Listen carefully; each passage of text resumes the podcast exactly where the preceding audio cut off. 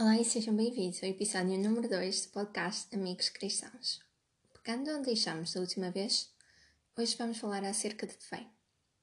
O que é fé, porque é importante e como sabemos temos fé viva. Fé é, como dizem as Escrituras, a certeza das coisas que se esperam e a garantia das coisas que se não veem. E que coisas são estas que esperamos e que não vemos? Podem ser desejos, preces pedidas a Deus mas são certamente também a certeza da existência de um bom Pai, de um só Senhor, de Deus Altíssimo e da nossa salvação. A certeza do caminho que percorremos, que não pode ser visto pela visão, mas somente pela fé, e que por isso percorremos à luz da fé e não do que se vê, como nos diz no 2 Coríntios, capítulo 5, verso 7. E sem esta fé, sem fé ninguém pode agradar a Deus. Quem se aproxima de Deus deve acreditar que Ele existe e recompensa o que os procuram, como disse Hebreus, capítulo 11, versículo 6. Sem fé não há salvação, porque pela graça que estão salvos mediante a fé. Isto não é mérito vosso, é do Deus. Efésios 2, capítulo 2, verso 8. Finalidade da fé é a salvação das nossas almas. Mas irão de facto todos acreditam em Deus ser salvos? Infelizmente não. E ainda assim, isto não significa que Deus seja mentiroso. Deus jamais mente. Mas dentro da própria fé, existe uma diferença. Existe fé morta e fé viva em Deus. Fé morta, tal como as árvores que morrem ou as plantas, não dá frutos, não dá resultados e por isso não traz a salvação. Mas a fé viva em Deus, sim. Então, como é a fé viva em Deus? Como é que eu sei que a tenho?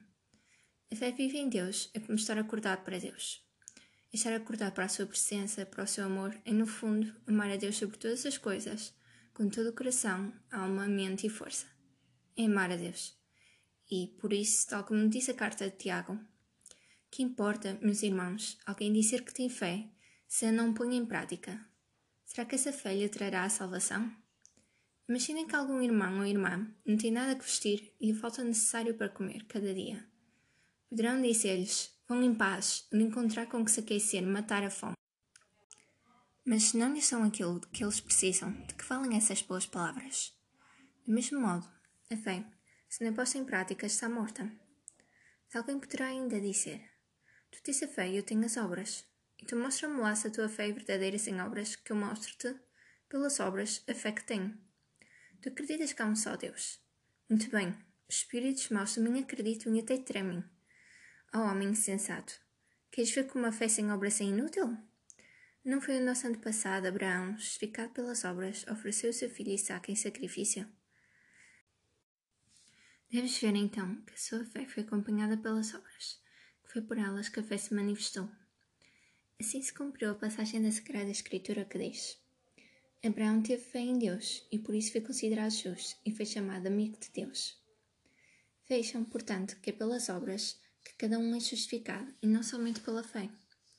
Lembrou-se do exemplo da prostituta Raab, que recebeu os enviados do povo de Israel e lhes indicou outro caminho para fugirem?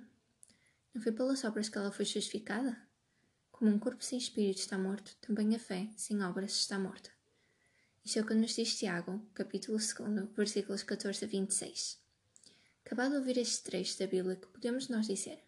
Levantar-nos e procurar produzir o máximo de boas obras possíveis de forma a encontrarmos perdão em Deus?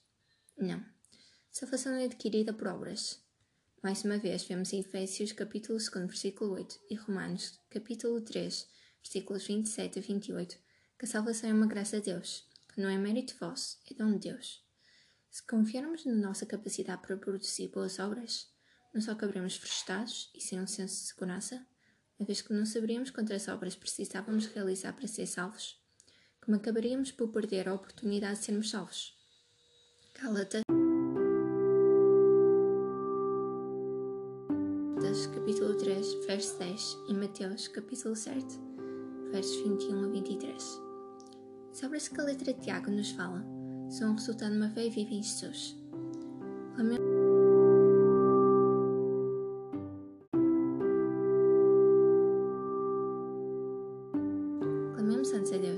perfeita noção de que estamos dependentes dele para que nos dê essa fé.